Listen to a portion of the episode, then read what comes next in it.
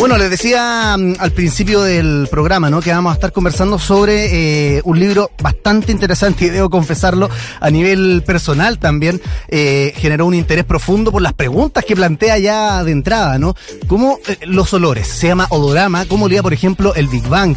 Los egipcios. Eh, ¿Cuál era el olor de París, Londres, Nueva York en el pasado? Esas y otras preguntas las responde Federico Cuxo, periodista científico, autor también de este libro. ¿Cómo está Federico? Federico, ¿me escuchas? Está como pegado Federico Cuxo en este momento. ¿Me escuchas bien, Federico? Sí. Eh, se trabó, pero te escucho. Ahí sí, ya, perfecto. Oye, Federico, quiero partir eh, con una pregunta general, quizás no de los ejes temáticos que va abordando en el libro, sino que eh, una duda que puede cualquier lector tener al momento de recibir esto también con las interrogantes que yo plantaba hace pocos segundos, ¿no? ¿Cómo se puede eh, investigar o cómo se puede relatar el olor? Eso ya es un desafío per se, pero lo segundo además, de épocas tan antiguas, ¿cómo se investiga también eh, algo que ya no podemos de alguna manera eh, analizar? Bueno, e- ese es el gran problema de los olores, que a diferencia quizá de los dinosaurios, eh, no dejan fósiles. Mm. Eh, entonces, una de las maneras de, de trabajar en esta reconstrucción, porque siempre es una opción el estudio del olor del pasado, es a partir, en el caso del Big Bang, uno puede estudiar los compuestos químicos del universo, eh, ya partir de, de cómo la, la química, la química de, de galaxia, ¿no? Porque ese es un, es un tema interesante. Cuando uno piensa en el universo, uno está tan acostumbrado a, a las imágenes, ¿no? Las imágenes que nos da el observatorio ALMA, que nos va a dar ahora el, el, el telescopio James Webb, que, se va a lanzar este sábado, ¿no? Mm. Y sin embargo, uno no piensa el, el universo en términos aromáticos, cuando en realidad el universo pura, hay compuestos químicos. El olor de Venus es el, el olor de, de, huevos podridos, y uno puede ver eh, la firma química de, de la atmósfera. Mm. Pero básicamente eh, es un trabajo de reconstrucción en el caso de culturas antiguas, puede remitirse a tratados médicos, a manuales de economía, a jeroglíficos en, en pirámides, a poemas.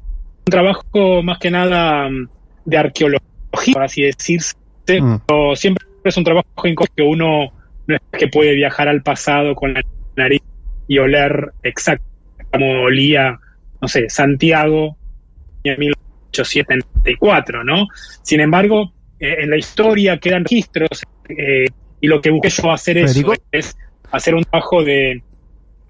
Sí. sí, que tenemos la conexión, se está como entrecortando un poquitito, entonces te vamos a llamar una llamada por WhatsApp, dos indicaciones breves, eh, si es que puedes silenciar todos los parlantes de tu computador y te vamos a llamar por WhatsApp y te vamos a seguir viendo ahí por la cámara, ¿vale? Bueno, por mientras les cuento, estamos conversando con Federico Cuxo, periodista científico especializado justamente en historia de la ciencia, miembro de hecho de la junta directiva también de la World Federation of Science Journalism y autor de este mismo libro, ¿no? Odorama, donde se pregunta, les decía, cuáles eh, eran los olores que gobernaban en el antiguo Egipto y también incluso él estaba hablando del el espacio y los elementos químicos que de alguna manera nos dan pie para poder hacer este análisis, ¿no? De los aromas. Por ejemplo, ahí está la pregunta de qué olieron los astronautas cuando llegaron a la Luna. Eh, en definitiva, las fragancias y los hedores, nos dice él, son como máquinas del tiempo y Federico ahí sí nos puede responder. Y para pasar ya al, al, a la segunda parte de mi, de mi pregunta, tú hablabas, por ejemplo, de los elementos químicos que nos pueden de alguna manera dar pista de cuáles eran los aromas. Pero la pregunta quizás también más eh, inicial que uno se puede hacer, además de cómo eh, describir, cómo analizar todo lo que tú llevas en este, en este texto, está también por qué hacerlo. ¿Cuál es la relevancia histórica de documentar los olores eh, desde una perspectiva científica? Sí, en verdad, en verdad el libro excede la perspectiva científica. El libro busca ser una especie de biografía del olor, porque básicamente todos sabemos cómo los olores nos afectan física y psicológicamente. Y nuestra relación con, con, con el pasado suele ser una relación desodorizada, mm. en el sentido de que eh, la mayoría, por, por, lo general, los libros o en las escuelas o en las clases de historia no nos, no nos cuentan cómo olía, por ejemplo, un campo de batalla eh, durante, no sé, las guerras de independencia latinoamericanas, Y sin embargo, si pudiésemos oler eso, me parece que le aporta una dimensión extra. Mm. Eh, de alguna manera, saber cómo olía, no sé, San Martín o Higgins u otras grandes figuras del pasado, nos sirve también para valorar las hazañas, o sea, para, para concebir estos individuos como seres humanos que también olían. O sea, eh, eso, es lo- eso es lo interesante, ¿no? Eh, cómo los, eh, los olores cuando uno ingresa a una habitación y un olor te golpea, ¿no? Y de alguna manera uno está más alegre o se siente más, eh, cuando por ejemplo uno va a, tomar un café y se siente más a gusto. Eh, sin embargo, esa, dimensión se la suele olvidar en la Mm. historiografía. Y, y- y si querés relacionarlo con, con la ciencia, es importante también saber por qué, porque la dimensión olfativa de nuestra realidad es parte de, de esta realidad en la que vivimos. De hecho, ahora con la pandemia se habla mucho de que se está viviendo un redescubrimiento del olor, porque mucha gente ha perdido el olfato como síntoma de la COVID y quizá lo está revalorando. O sea, quizá antes de la pandemia, eh, en diciembre de 2019, imagínate si alguien le preguntase cuáles son, si tuvieses que perder un sentido, cuál sería, mucha gente hubiese dicho el olfato, porque en Mm. Occidente en general el olfato se lo ha subvalorado. Y sin embargo, la gente que ha perdido el olfato durante la pandemia sabe que el olfato es clave, por ejemplo, para la alimentación. El gusto es casi un 80% Olfato. olfato. O, o incluso para, para, para estar atento a un peligro. Imagínate que estás en tu casa y hay una pérdida de gas y que no la puedes oler, ¿no? O sea, el olfato es uno de los sentidos más antiguos de los, de los mamíferos que se desarrolló y que nos, nos ayudó en nuestra supervivencia. De hecho, hay ciertos olores que nos parecen desagradables, porque gracias a, a- a la selección natural, esos olores nos sirven para, para no comer un alimento en descomposición, Claro. o, o, o en caso de oler fuego, salir corriendo. O sea, eh, es, es muy interesante sobre todo eso, cómo el, el olfato en el reino animal, quizá el ser humano ha perdido su capacidad olfativa, pero imagínate cómo debe ser un- el universo para un perro, ¿no? O, o para una rata o para un elefante que tienen una capacidad olfativa mucho mayor que la del ser humano. Oye, Federico, y ahí justamente, porque estábamos describiendo varios olores, por ejemplo, tú decías de eh, cosas que no debemos comer por el aroma también que emanan, u otras cosas, pero vámonos al, al olor del cuerpo humano, porque hay un momento ahí que tú describes en el libro donde empieza a haber una preocupación, un interés por el oler bien, ¿no? Y de hecho eh, también cobran especial relevancia lo que fueron los baños públicos eh, de los romanos. Cuéntanos un poquito de ese ambiente y en qué momento la gente y por qué le empezó a importar oler bien. Claro, primero hay, hay que entender que el concepto de oler bien eh, es también un, un concepto constructo. cultural. Claro, eh, lo, lo que para nosotros, sociedades occidentales del siglo XXI, es, un- es agradable un olor, quizá para el siglo XVI o XVII no lo es. O sea, Mm. una de las primeras cosas que uno que no estudia, y esto está estudiado desde la antropología, de la sociología, es que la olfacción tiene una dimensión biológica. Sí, hay ciertos olores que al Homo sapiens le parecen agradables, por ejemplo, el olor a bebé, el olor a vainilla, el olor, no sé, a chocolate. Y sin embargo, hay otra serie de olores que eh, son construcciones sociales. Mm. Que de chico, por ejemplo, el olor a transpiración eh, es un olor que socialmente no está aceptado. O Estamos, sea, entrenados para rechazarlo de alguna manera, ¿no? Claro, de alguna manera sí, pero, pero imagina, eh, pero, pero en verdad el olor a transpiración no es un, eh, hay, hay estudios hechos con, con bebés, con niños antes de los tres años, para los cuales todos los, la mayoría de los olores son agradables, no tienen rechazo ciertos olores. Eso habla de cómo la cultura desde chico nos inculca qué olores eh, son agradables y no. Y en el caso de- del olor corporal, fíjate que es el gran tabú moderno. De alguna manera, todos sabemos cómo huele nuestro cuerpo, o sea, cada uno sabe cómo huele el cuerpo de uno y sin embargo la sociedad dice también a través del marketing que debemos rociar eh, nuestras axilas con micropartículas de aluminio que es el antitranspirante. Hmm. ¿no? Entonces, lo interesante es eso, cómo, eh, por ejemplo, el concepto de halitosis o mal aliento fue un concepto más instaurado desde el marketing y la publicidad.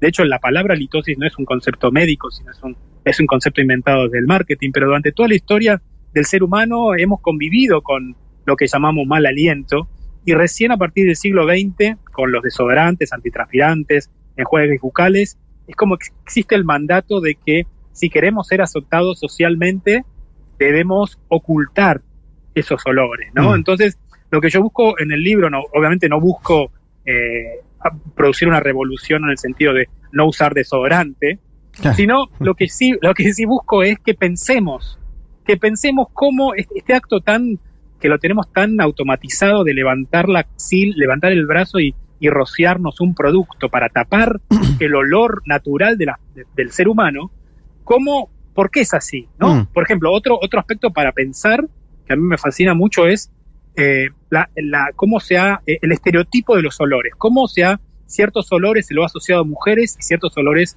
a hombres. Por ejemplo, las flores. El olor de una flor inherentemente no es femenina ni masculina y sin embargo los, los aromas florales se lo han, asociado a las mujeres. Cuando uno va a un supermercado y va a la sección de antitranspirantes está el antitranspirante rosa y el, antitranspirante gris o azul para el hombre, ¿no? ¿Por qué? ¿Por qué es así? ¿Por qué hay ciertos olores asociados a mujeres y asociados a hombres cuando en realidad no hay una... con- las moléculas que componen un olor no son ni masculinas ni femeninas, ¿no? Claro. Pero, pero lo- volviendo a la pregunta, perdón que me voy mucho por, por las ramas. Los baños públicos, por ejemplo, ¿sí? Claro, recién, fíjate que recién a fines del siglo XVIII hay un gran momento que está estudiado de- en la historia que cambia la sensibilidad. Justamente eh, es en el momento de la Revolución Francesa, pero también la Revolución Química, cuando, cuando científicos como Antoine Lavoisier empiezan a, a- a descubrir gases, ¿no? Empiezan a ponerle nombres, Mm. oxígeno, nitrógeno, ¿no? Distintos nombres, ozono que ahí empieza a, cambiar la idea y, y se empieza a instalar la necesidad de airear, de, de que lo- de que se abran las ventanas, de airear las ciudades, airear el cuerpo. Es como que la sensibilidad, esa tolerancia durante siglos de los olores de excrementos de las ciudades. Fíjate que, por ejemplo, grandes ciudades como Londres, París, siempre fueron, se las caracterizó y se las describió siempre como centros pestilentes. O, o Londres, con la revolución industrial, eran centros que se lo describía como o el Támesis siempre fue un centro de, de pestilencia, Mm. empezó a haber una revolución olfativa, que es como que cambia, cambió la tolerancia. Eh, entonces, el mandato a- hasta entonces de cerrar las ventanas, porque no hay que olvidar que hasta el siglo XIX, con el descubrimiento de bacterias y virus, se pensaba que las enfermedades eran transmitidas por malos olores o miasmas. Eso, Federico, quería, O sea, quería ir RC justamente a ese punto porque eh, hay una diferencia eh, importante entre asociar el mal olor, digamos, a un, a un, a un alimento, digo, que puede estar cerca de expirar o derechamente ya podrido, a eh, creer que el olor es el que transmite bacterias o enfermedades. De hecho, hay una anécdota ahí que tú cuentas eh, de un papa que en su momento se rodeó con antorchas creyendo que eso también lo iba a salvar de una cierta enfermedad, ¿no? Entonces, ¿cómo era ese momento en el que se creía que los olores transmitían de alguna manera los problemas y las enfermedades? Sí, e- eso es interesante ahora en época de pandemia, de pensar que, que, eh, el descubrimiento de, la razón de las enfermedades es prácticamente reciente. Si uno toma 200, 300 años en términos históricos. Recién con el descubrimiento de las bacterias y los virus en el siglo XIX se empieza a saber por qué producen las enfermedades. Antes del siglo XIX, antes del siglo XVIII también, ustedes saben que las enfermedades se pensaban que era un castigo divino y también que eran provocadas por miasmas o malos olores. De hecho, también se asocia, se, históricamente se ha asociado a una persona que huele mal, se piensa que también es una persona pecaminosa. Esto está muy, eh, se está mucho eh, establecido en, en la historia del cristianismo, del judaísmo. Se asocia el mal olor con la corrupción del alma. En el caso de las enfermedades, se pensaban que los malos olores provenientes ya sea de campos de batalla, provenientes de excrementos, proveniente de cementerios, producían enfermedades. De hecho, si uno, si uno analiza eh, los retratos desde el siglo XVI, uno puede ver en estos retratos, sobre todo de gente eh, de nobles y aristócra- aristócratas, se los ve sosteniendo unas pequeñas bolitas llamadas pomanders, que, que en las cuales se ponían resinas aromáticas, porque se pensaba que los olores agradables eh, servían para espantar estos olores desagradables o miasmas. Que producían las enfermedades. Y de hecho, también es importante tener en cuenta esto, porque uno desde el presente, desde el siglo XXI, uno piensa que hay que sucios era la gente del pasado, cuando en realidad la gente no se bañaba no porque fuera sucia, sino porque, porque dominaba una idea que se pensaba que si uno se bañaba el agua iba a abrir los poros del cuerpo y esto iba a permitir el ingreso de eh, estos miasmas o olores pútridos que, terminaban enfermando. De hecho, tampoco se, se, abrían las ventanas. O sea, eh, si uno imagina la época de Versalles, la gente usaba muchos perfumes también para tapar los, estos olores, pero en verdad los, los, los perfumes eran muy pesados y, y sobre todo una persona se podía bañar eh, dos o tres veces, a veces en su vida, hay reyes y reinas muy famosos que se bañaban muy poco, pero como, como se está viendo ahora en pantalla, casi todos los reyes eh, y las reinas aparecían en los retratos con esas bolas, esas, esas pelotitas, sosteniéndolas, que, que, funcionaban de alguna manera como preservativos aromáticos, en el sentido de que permitían ahuyentar la enfermedad. ¿no? Y, esta es una manera, como te decía, de reconstruir una sensibilidad. Obviamente que no podemos oler como olía, no sé, la reina Elizabeth, la reina Isabel de Inglaterra, pero a partir de, estos retratos nos se, uno puede reconstruir el imaginario, mm. cómo pensaba la gente que funcionaba. Por ejemplo, se pensaba que ciertos olores, eh, eh, y de, esto, eh, de hecho estas ideas perduran, como ciertos olores, por ejemplo, en la, la epidemia de poliomielitis que, que, atacó a Argentina y a Chile en la década de 50, son cosas que me lo cuenta mi abuela, a los chicos se, les, se les ponía en la ropa bolsitas con alcanfor, porque se pensaba que el alcanfor iba a ahuyentar la enfermedad, ¿no? Mm. Entonces, eh, lo interesante es esto, cómo estas ideas que, nos parecen antiguas, de alguna manera perduran en, el imaginario colectivo.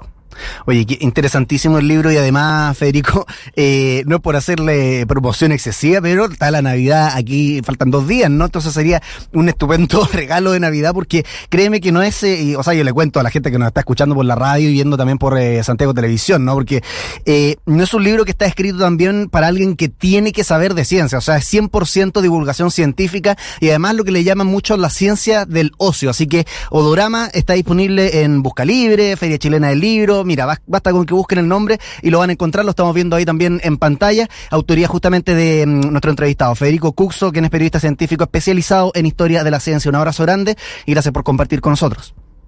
Gracias a ustedes y que tengan un buen feliz fin de año. Chao.